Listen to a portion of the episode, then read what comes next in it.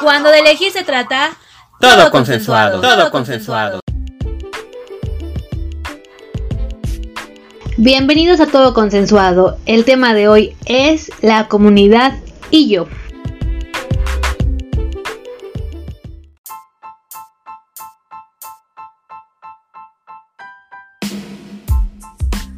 Llega junio y con él el mes del orgullo gay y de pertenecer a la comunidad LGBTTIQA.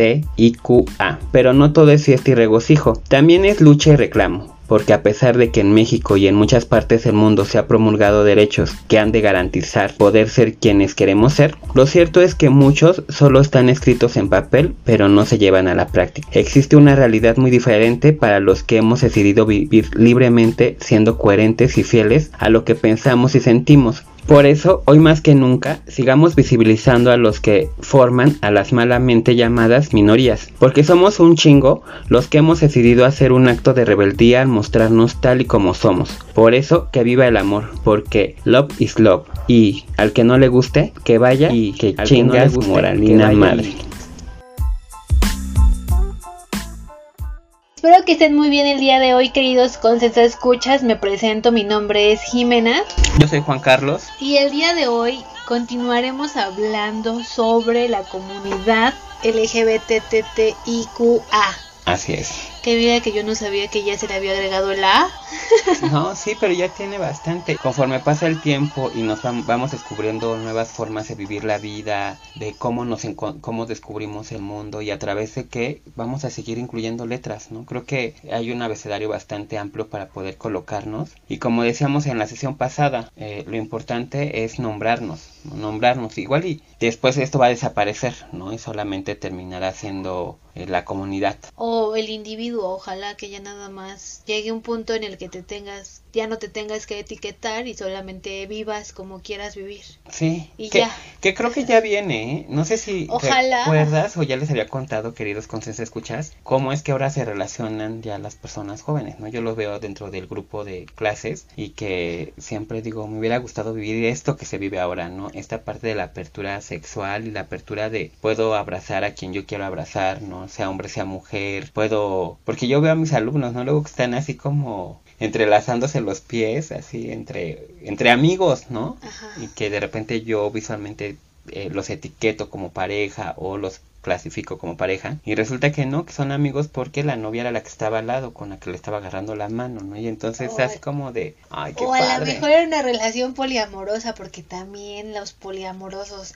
Pero pues no nos vayamos tan lejos, en el episodio anterior, si es que no lo, no lo han escuchado, vayan y escúchenlo, dos de las invitadas hablaban sobre esto, que han tenido parejas mujeres, han tenido parejas hombres y que nunca han tenido esta necesidad de explicar por qué sienten una cosa o la otra o por qué les atrae uno u otro, solo se han dejado llevar por el momento y han dicho, bueno, pues me gusta esta persona, individuo más allá de su género, y han decidido estar sin el qué van a decir, en dónde me voy a etiquetar, en dónde me voy a posicionar, qué va a decir de mí mi mamá o mi papá o qué sé yo. Solo lo han decidido vivir y pienso que para allá van todas estas nuevas generaciones y qué padre. Qué bueno, sí, yo también, muy, qué bonito. Sí, porque ha sido una lucha de mucho tiempo, ¿no? Y que eh, la verdad, el que hoy puedan vivir su sexualidad de esa manera es súper divertido, ¿no? Ajá sea, pero que, que también anteriormente, bueno, hace muchísimos años, me parece, pues ya también lo vivíamos así, ¿no? Sí, desde que el, humano existe, eh, ha existido una diversidad sexual. Por ejemplo, los romanos, que también lo, lo hablamos una vez en, en, un episodio de hace un año, cuando hablamos justamente de la historia de Stonewall. Ellos tenían una manera muy diferente de, de relacionarse. había, sobre todo los hombres, podían tener relaciones sexuales con otros hombres y, y no había una etiqueta, ni se juzgaban, es más, ni siquiera había un, término de homosexualidad. Pero ya con la llegada de la religión un poco, a pesar de que no, no los veía mal por el hecho de que les gustaran los hombres o las mujeres o las personas del mismo sexo, sino que ella los condenaba porque era pecado tener relaciones sexuales sin el fin de, de procrear. Entonces, obviamente, pues si dos mujeres tenían relaciones sexuales o dos hombres tenían relaciones sexuales, pues eh, era imposible que se Como diría el Cafi, pues la caca no cuaja.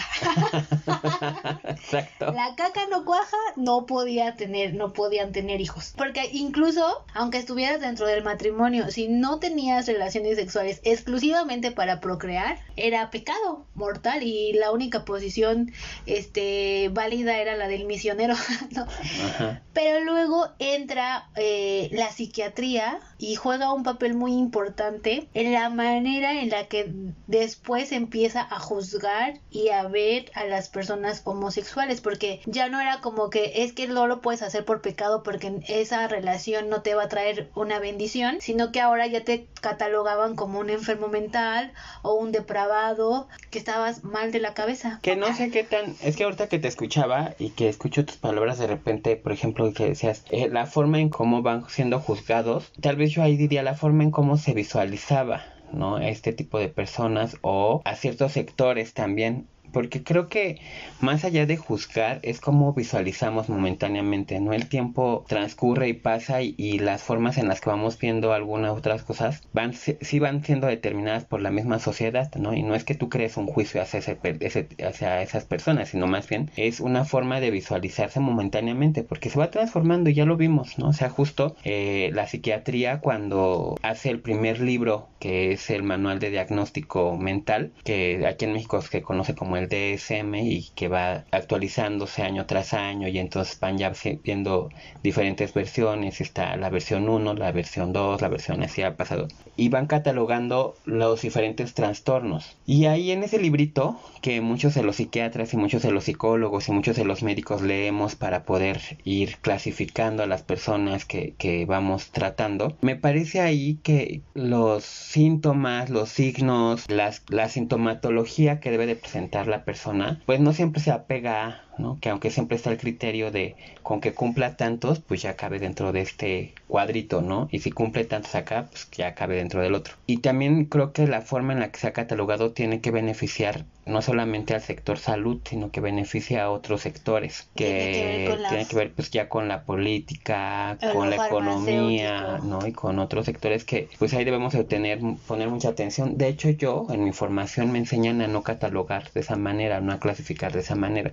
a tener un panorama de qué es cada una de los eh, de los trastornos, pero no catalogarlo como tal, sino más bien dejarlo con la propia descripción de los síntomas que presenta la persona pero efectivamente, en 1952, el DSM, este, te iba a decir DSM-5, es el que yo leo, pero el DSM, este, cataloga la homosexualidad justo como una, como una desviación sexual, ¿no? Y no es hasta 1994 que aparentemente se elimina del DSM, ¿no? Pero no es realmente que se haya eliminado, más bien catalogan tanto a la heterosexualidad como a la homosexualidad como Trastornos sexuales no. Trastornos sexuales no especificados, ¿no? O sea, ahí, sigue estando, pero ya no está ya no está señalada solamente la homosexualidad y no de la misma forma en la que había venido transcurrido, porque a lo largo de la primera a la décima versión que ya diré en inglés, se tomó como desviación sexual, como perturbación de la orientación sexual o como homosexualidad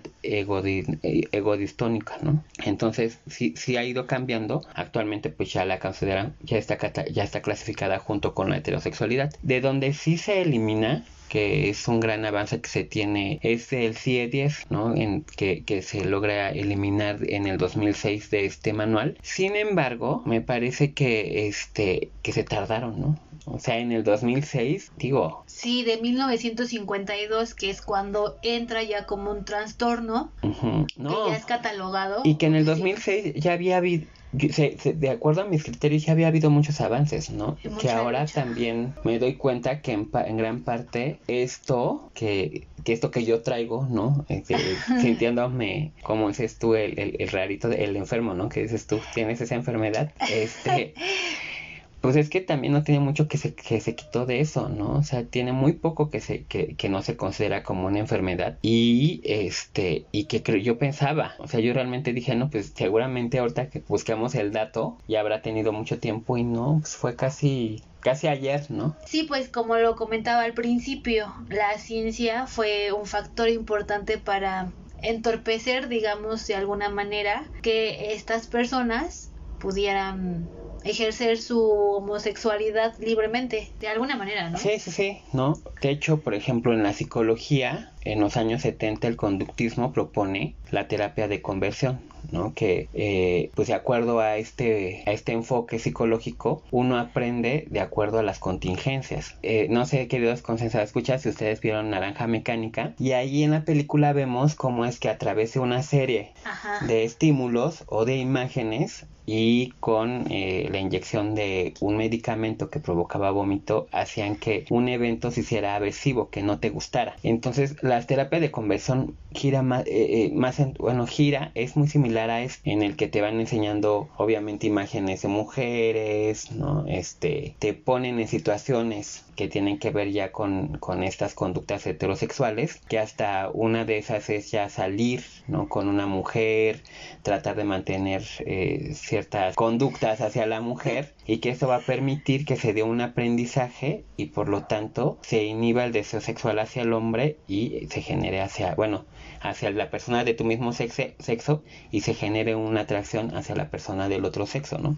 Lo cual ya vimos que no es viable, ¿no? no. Porque, pues, o sea, esto va más allá y tampoco era como decía, por ejemplo, también Freud, ¿no? Que consideraba como esta parte de la, del deseo homosexual como una disposición del humano, ¿no? Como un factor disposicional de yo pues, estoy dispuesto a y entonces lo disfruto, ¿no? Sino que yo creo que va más allá, ¿no? Porque también, o sea, Freud decía, no hay un factor genético, ¿no? Que, que, que esté jugando un papel importante, sino más bien va, habla de la disponibilidad del humano hacia vivir la experiencia. Entonces también creo que, que desde la psicología no hemos podido dar una explicación que cumpla eh, con los requerimientos actuales. Para definir, definir por qué una persona es homosexual. O lo que sea. Ajá, porque es lo que iba a decir, pero tampoco se sabe por qué una persona es heterosexual. Porque no se sabe, ¿o sí? y yo, pues mira, lo estoy masticando, no lo sé. Eh, yo creo que eh, tienen que ver, hay factores biológicos que sí efectivamente hacen que uno encuentre un mayor deseo a la persona del sexo contrario porque tiene, está regulado esto por hormonas. ¿No? Se recuerda bueno, se podría decir que también porque cumple con la función de la reproducción. Sí. Pero... O sea, yo creo que ya la reproducción ya no es tan importante porque también los humanos, al igual que algunos otros eh, otras especies animales, eh, podemos encontrar en las relaciones sexuales cierto deseo. Sí, cierto, no cierto placer, cierta recompensa que nos hacen que la que la llevemos a cabo sin fines de reproducción. O sea, no, uno no siempre coge por quieres tener un hijo, no uno coge porque quiere sentir rico. No, pues, pero justamente yo creo que llegamos como al mismo punto. No, no se sabe a ciencia cierta porque uno de repente tiene una u otra orientación. Pues no, de hecho hay unos estudios que han tratado de buscar como el gen gay. sí. Y este, y los resultados pues, son eh, demasiado interesantes. Lo que sí es que yo creo que va a pasar mucho tiempo para que podamos entender ¿no? todo este proceso, porque también creo, y yo de repente queriendo dar una explicación psicoanalista, y discúlpenme si hay algún psicoanalista que nos esté escuchando, pero yo sí creo que, que en parte tiene que ver los estilos de crianza o cómo es tu madre, ¿no? Yo siempre que veo las madres de, los, de las personas que son gays, la mayoría cumple como con ciertos requisitos, ¿no? Son unas madres tanto devoradoras, un tanto acaparadoras del hijo, ¿no? Esa madre que abrazó y que de repente no castró, una madre que este que visualizó de otra manera al hijo. No sé, o sea, a mí me parece muy interesante y luego trato como de, de, de observar mucho, ¿no? Cuando estoy así viendo al, al, al, la madre y al hijo y buscar así como puntos de encuentro con todos los que conozco y digo, o sea, en verdad que igual valdría la pena un, un estudio así que, que, que, podamos sacar como la personalidad de las, madres. Pero creo que hay alguna, a mí, a mí me da una pauta de eso, a mí, y eso sí lo quiero dejar claro, porque creo que puede ser muy extenso, ¿no? Ya hablaba también yo de la biología, ¿no? Porque biológicamente, como yo te decía, entre eh, hombre y mujer, que siente cierto placer por las hormonas, por hasta por descubrir cómo huele, cómo, ¿no? Porque es que hay, habemos personas a las que nos atrae pues el mismo el olor de un hombre no o sea por ejemplo a mí que me que, me gusta que huela hombre encontrar ciertos aspectos fisiológicos que me atraen no eh, ver un cuerpo eh, con, de cierta forma la que me está gustando y que eso a mí me guste que eso a mí me dé placer no palpar algo que que no sea tan suave, pero que, o sea, tener ciertas características que para mí me son placenteras. Pues un hombre, ¿no? Es que los hombres regularmente no tienen la piel tan suavecita o tan tersa como las mujeres. Claro. Eh, ay, te iba a decir algo, pero ya se me fue la onda. Que yo creo que hay depende de los mecanismos biológicos. Ajá, claro, meramente.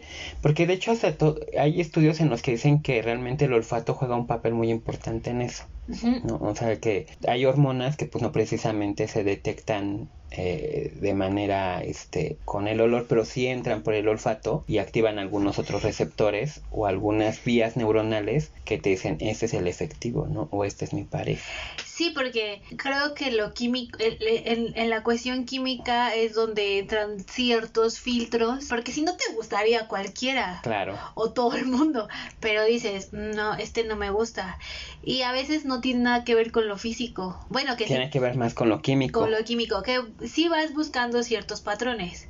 En mi caso, pues me gustan cierto tipo de hombres. Y que también, y eso dicen que es muy importante, que hasta lo hagas en tu primer cita. No lo digo yo ni lo recomiendo yo porque sea un con pero que sí depende mucho el beso, porque la saliva que también contiene ciertas, la saliva que trae unos componentes que cuando hace clic, que dices tú, mmm, qué rico, ¿no? Sí, porque... Y hay con quien no, ¿no? No, ajá, porque incluso tú una vez me decías, yo te decía, es que le besaba muy rico y me decía, tú me dijiste, a ti te gustaba cómo te besaba, pero quién sabe si en realidad bese bien. O sea, porque a lo mejor eh, era el componente químico, aparte a mí me gustaba mucho, hay había muchos factores que cuando él me besaba yo decía, ah, besa muy bien este hombre, pero a lo mejor no. Oye Juan, pero ahora que hablamos de esto, que no tiene nada que ver con, con el tema, pero que me, me, surgió la duda, entonces, ¿cómo será que alguien eh, te llega a gustar mucho cuando no lo has visto todavía? Por ejemplo, ahora se da mucho el ligue por redes sociales, por Tinder, por estas aplicaciones y hay ocasiones en que haces como un clic que dices es que este hombre me gusta mucho y nunca lo has visto. No existe ese componente químico. ¿De qué dependerá el otro? ¿Más de lo social? Bueno, si hay un componente eh, que está jugando un papel importante, ¿no? Que el estímulo imagen, ¿no? Tú lo estás viendo en una imagen. O sea, tampoco es que le des match a todos sino ah, que uno le, quiere hacer match con esta persona que le atrae físicamente, porque uno inicia seleccionando por la parte física, ¿no? Y luego pues habrá quien lea los perfiles, ¿no? Habrá quien lea y entonces ya diga, ah, bueno, este me atrae porque me gustan, que creo que es el componente físico, porque tienes ahí la imagen. ¿No? Ya hay una selección hacia lo que tú estás viendo, ¿no? Luego otra que creo que también es importante que uno, digo, haciendo alusión al conductismo, efectivamente uno va aprendiendo a través de las experiencias que vamos viviendo y sabemos qué nos puede brindar dependiendo pues su carácter no sé de este su nivel socioeconómico o su nivel académico o lo que le gusta y no le gusta, ¿no? Porque tú puedes ir publicando ahí que te gusta, que no te gusta. Y si te saltaste ese paso y ya te fuiste directo a la plática porque no leíste eso para seleccionar y ver si querías hacer más bien con él o no, o con ella, o a lo mejor no trae tanta descripción. Ajá, o no trae tanta descripción, más que la fotito ya te dejaste guiar por el físico. Me parece que la forma en la que cómo se va dando la plática es muy importante en estas redes, en esto, porque hay con quien si dices, ay no, me contestó de una forma en la que yo ya sé que esto no va para ninguna. Ajá, y yo creo luego te da hueva la plática. Ajá, efectivamente, que es este tema no. Ajá. Siento que eso tiene mucho que ver con el aprendizaje, con lo que hemos vivido con las otras parejas, ¿no? Y que eh, la verdad mucho de lo que nos interesa a los humanos y actualmente estamos deseosos de, de, de, esto es de ser escuchados ser leídos y de sentirnos entendidos. Y si vemos que la otra persona lo está haciendo, te enganchas. Porque efectivamente, o sea, actualmente una forma, un recurso para poder encontrar pareja son estas aplicaciones de ligue y que nos ha funcionado a la mayoría, ¿no? O están dando un buen funcionamiento para poder encontrar, si no al amor de tu vida, al menos sí al amor de tu día. ¿No? y eso está padre. Qué bonita frase, el amor de mi día. Uno es como un perrito, ¿eh? No, o sea, uno no se siente, uno se siente humano y muy avanzado, pero no, si te das cuenta... Somos bien primitivos todavía en ese sentido. O sea, eso es animalesco, ¿no? Porque es olfato, gusto, o sea, el raciocinio no cabe. Tacto. Ah. Y dices, ah, sí, ya luego tendría que entrar como que tengan afinidad y muchas otras cosas. Pero eso uno no lo ve momentáneamente, o sea, uno ya se enamoró ahí. No, de hecho luego no lo ves hasta después de siete años, entonces dijiste, ¿qué demonios hice todo este tiempo con este hombre que no tenemos nada en común, no? Bueno, pasa, pues deja tus siete años, hay gente que le pasa mucho más tiempo y de repente se da cuenta que está con la persona no indicada, ¿no? Que también, bueno, eso podríamos hacer todo un programa. Sí, yo decía siete años porque dicen según que es el, el, ah, lapso que en el que realmente duras como enamorado. Bueno, hay diferentes momentos, ¿no? O sea, dentro de estos tres meses, ajá. que ya está, eso también ya está estudiado, que es cuando hay una, una recombinación neuroquímica en la que ya deja de, deja de producir ciertos químicos y empieza a producir otros y otros, así. Ya después, quien supera los siete años dicen que ya pueden superar eh, toda una vida, no lo o. O sea, yo, de, yo escuché que eh, después de los siete años o sigues y puedes superar como cualquier cosa o terminas. Ajá, por eso.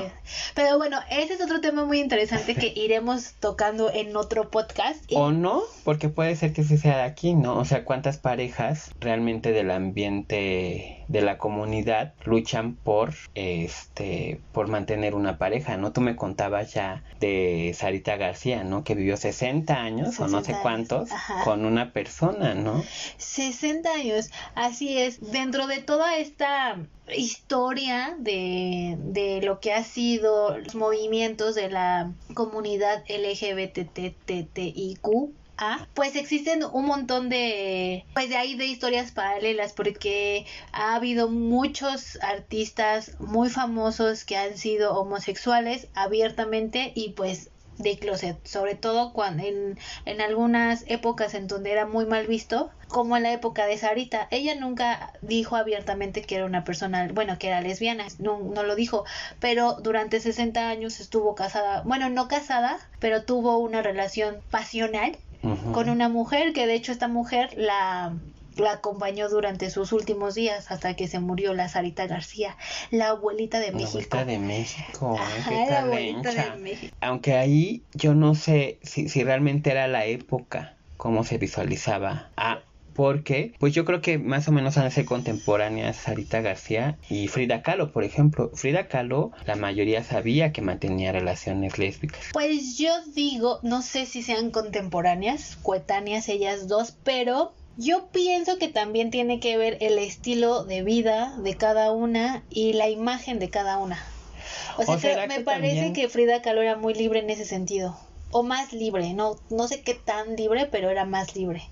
Y aparte, pues, ella mantenía una relación estable, entre comillas, con el Diego Rivera, pero aunque haya sido estable, o sea, la gente sabía y por qué no era mal visto o por qué no era juzgada o Pues quién sabe si no fue mal vista o juzgada, seguramente que sí. A lo mejor no lo sé, no sé, yo por ejemplo son de las personas que que me gusta mucho su vida. ¿De Frida Kahlo? sí, no sé, analizarla es muy interesante, pero efectivamente hay como rompe varios estereotipos de la época.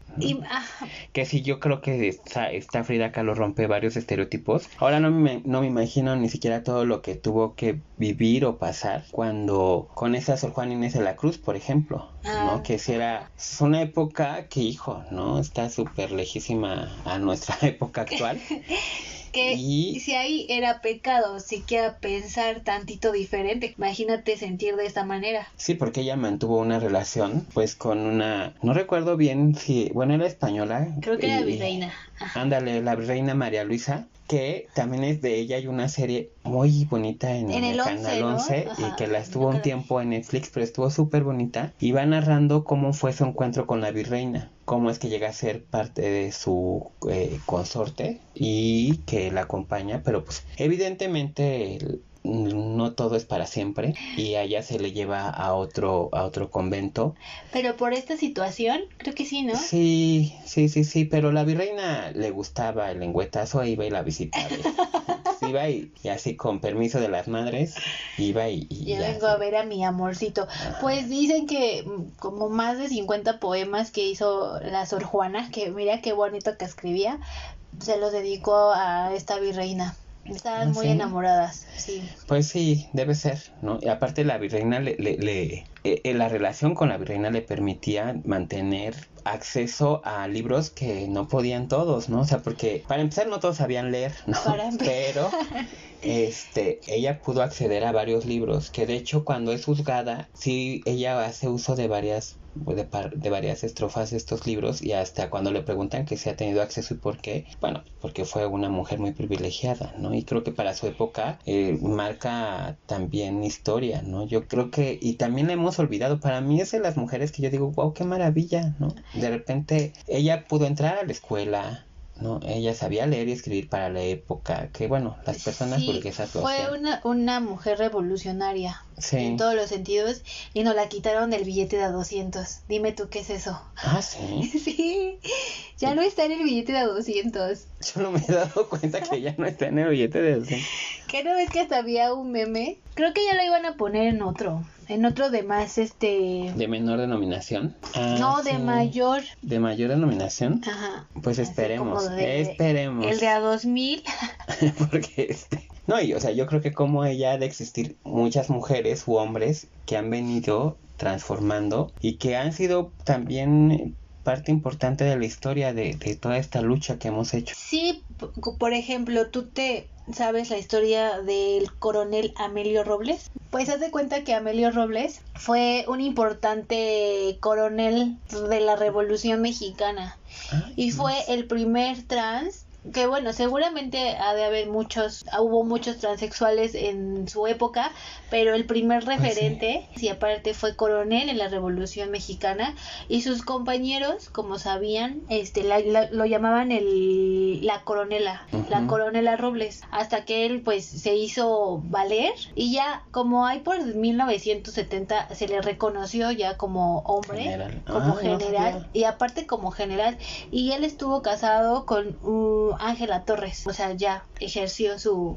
O su pero fíjate que esto, o sea, y de las personas que ya veníamos hablando, me parece muy interesante. Y de repente a veces me pongo a pensar quiénes se obtienen ese derecho, quiénes sí tienen esta credibilidad, este respeto. Porque, pues, por ejemplo, de Sarita, que más o menos sabían, pero se le respetaba porque pues, protagonizaba casi todas las telenovelas del cine de oro. Frida Kahlo, que ya también mencionamos. Sor Juan Inés de la Cruz, que si bien no se le castigó, se le mandó a, a- a un convento, pero pues también en los conventos las madres vivían muy bien porque venían de no eran personas con bastantes recursos, ¿no? O sea, tú dabas una dote de, o sea, sí, millonario, ¿no? O sea, sí se daba un buen dote.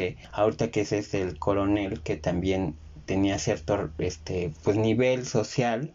Ajá, social, porque en realidad él no era, o sea, no, no nació en una familia adinerada, pero se, fu- se fue haciendo de reconocimiento.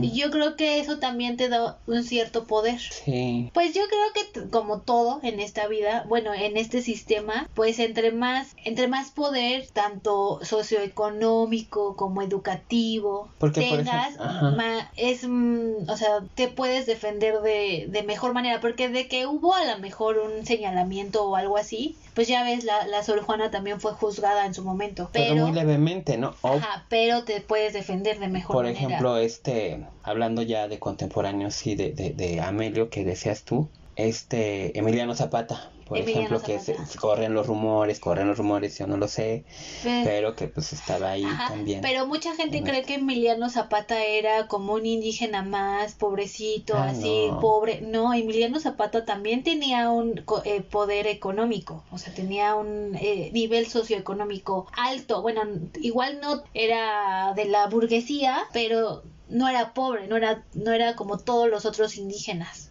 Y aparte luego tomó mucho poder cuando empezó la revolución, era el general Emiliano Zapata. Así es, habrá echado a Pancho Villa. Ah, yo preguntando. No, porque creo que el Pancho Villa sí, ese sí le gustaba. Ya ves que se robaba a todas las mujeres sabidas y por haber. Ya dices tú, ya ves que dice el dicho que Pancho Villa y, Y sus, sus, dos viajes a la, orilla.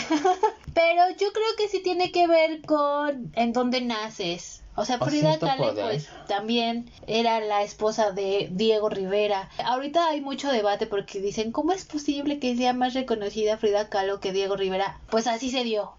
Pero en ese momento Bueno, el que era hay una gran mercadotecnia, ¿no? Ajá, O sea, es- sí, aparte. eh, Frida se convirtió en una marca mexicana. Sí, Y también, bueno, pero bueno, ese es otro debate. En, en ese momento era la esposa de Frida, de Diego, Diego Rivera. Rivera. Tenía un poder y aparte... no estabas tan mal cuando ibas a decir, era la esposa de Frida Kahlo, ¿eh? Así con lo egocentrista que era la señora. Sí. Y que también, por ejemplo, fue este novia de Chabela Vargas.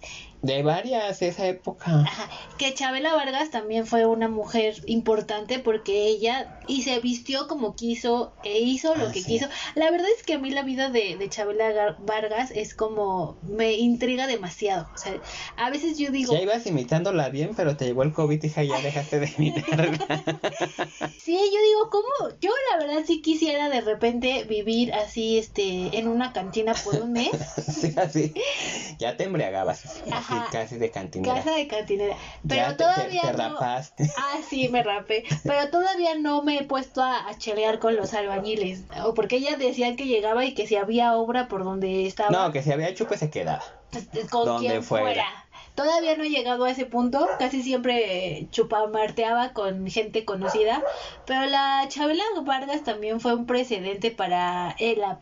Supongo que para Sí. Que tú decías, esa ni fue mexicana, pero como de que no, si los mexicanos nacemos donde se nos dé la chingada gana, decía ella. Decía ella, pero que no solamente a Chabela, ¿no? Sino ahí está Frida, pues a un montón, ya ves que dicen, para los Que aquellos que han ido a su María casita, eh, en, en una de sus recámaras, bueno, en su recámara, donde está la cama, que es muy icónica porque es con la que se presenta a, no recuerdo si al Palacio de Bellas Artes o a una Ajá. de sus exposiciones, eh, pero en esa recámara, hay como en la cenefa del techo, hay una serie de nombres de mujeres escritos. Y dicen, dicen, yo no lo sé, que eh, todos los nombres que aparecen ahí fueron mujeres con las que estuvo, ¿no?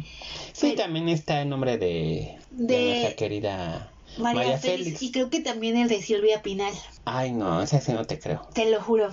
No, Sí, te lo juro que sí. no, no, no, no, no, no. Ah, yo así ya no defendiendo a... También, Ya, ya no le eches más herida a, a la... No más, es más a la herida de, de la Alejandra Guzmán, porque ahora sí ya va a sufrir más.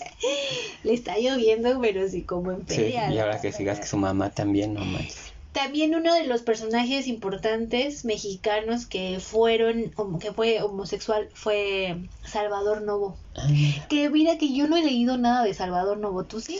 Pues tampoco, pero justo en una de, de- de- o dicen que una de sus obras, este, es en la que como que narra una biografía Ajá. y que es como esa parte que refleja como el ser gay de closet mexicano. ¿no? Y Que- clandestinamente acá en México, que se llama la estatua de sal. Ajá, la, la. Y ahorita que tú decías sobre el poder que tiene la gente de salir librado o no, un claro ejemplo de por qué unos pueden eh, librarse de una pena o de una sentencia o de un juicio, que es el poder eh, yerno de Porfirio Díaz. Ah, exacto. A todos los, a, to- a los 41 los los golpearon públicamente, los mandaron a la cárcel, algunos los mataron y él pudo librarse de, de, de eso. De todo eso, de todo ajá. eso, por, porque tenía poder. Pues sí, pero también los otros tenían poder, ¿no? Pero Pero, no bueno, tanto. él sobresalía de, de los otros, ¿no? Sí, también en ese caso, eh, pues sí, que ya hasta ahora es película, Ya es ¿no? Con Poncho con Poncho Herrera. Ay, Ah, qué te iba a decir Poncho está. Vera, nada tiene que ver Ay, uno no. con el otro, ¿no? Qué guapo está ese Alfonso Herrera. No lo sé, Ay, me gusta me más el que la hace de, de su ¿De su novio? Ajá, y en la película. no sé Pero cómo se llama ese. este es un surita, no sé cuál es el nombre, es un surita, pero efectivamente, ¿no? Ahí vemos como el poder, el poder de algo. En todos los sentidos. Ajá. De lo Sí. que sea te libra. Y otro escritor que también era homosexual, que de él sí hace poco estaba leyendo una un libro que se llama La herencia mexicana o cartas heredadas, algo así. Tiene algo que ver con las herencias y él en ese libro habla sobre estos personajes, no sobre personajes homosexuales, pero sobre personajes importantes en la historia mexicana y el nacionalismo y todo esto. Está bastante interesante.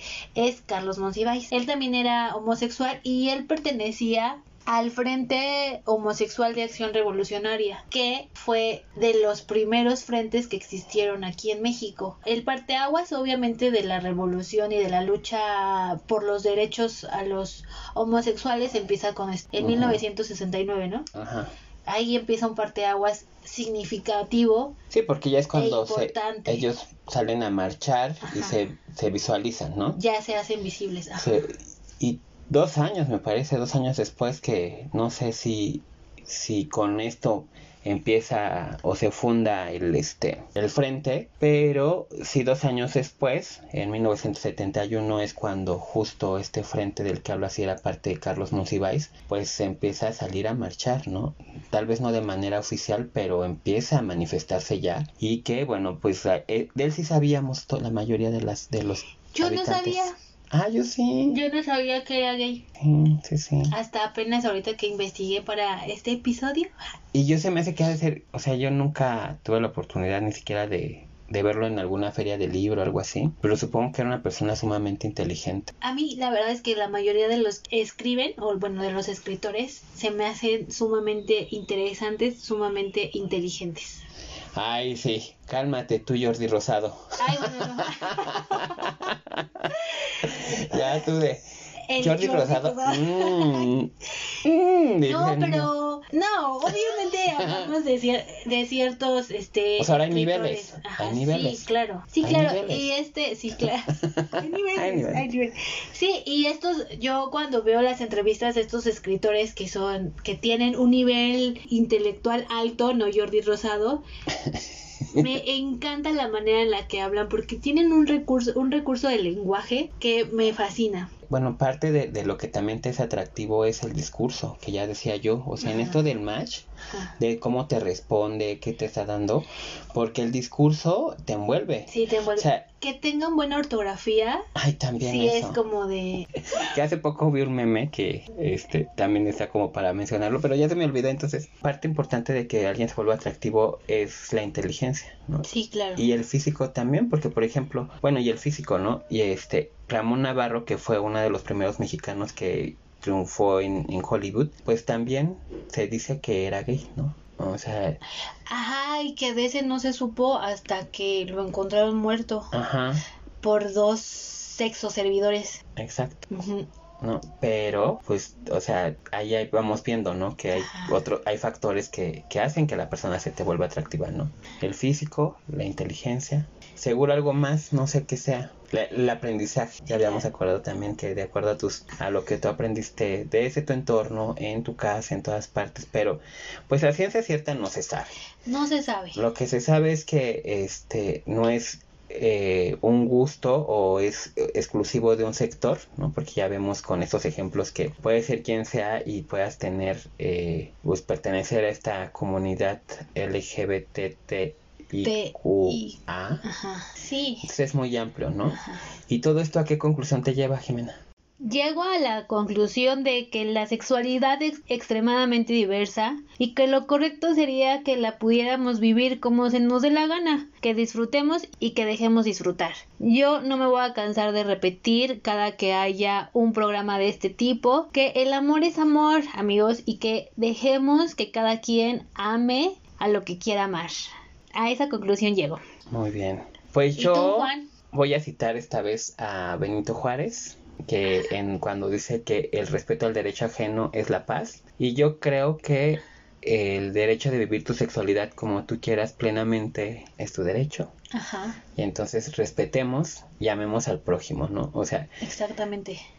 Ah, con eso cierro y pues nada, conciencia escuchas. Eso fue todo por el día de hoy. Espero que les haya gustado mucho el episodio, que nos eh, compartan con todos sus amigos, que si tienen ganas de compartirnos alguna vivencia, alguna experiencia en este tema o en el que a ustedes se les ocurra, pues que nos escriban, nos gustaría mucho leerlos y que nos pueden seguir por medio de nuestras redes sociales. Estamos en Facebook como Todo Consensuado y en Instagram también estamos como Todo Consensuado. Y bueno, tengan bonita semana y cuídense mucho, queridos consejos escuchas, beban mucha agua. Ja. Bye, ¿tú quieres agregar Bye. algo? Y esta vez, permítanse, por este mes y por toda la vida, permítanse amar a quien quieran amar. Exactamente, queridos consejos escuchas, pero todo consensuado. Así es. Bye, y que sean mayores de edad, por favor. Bye. Bye.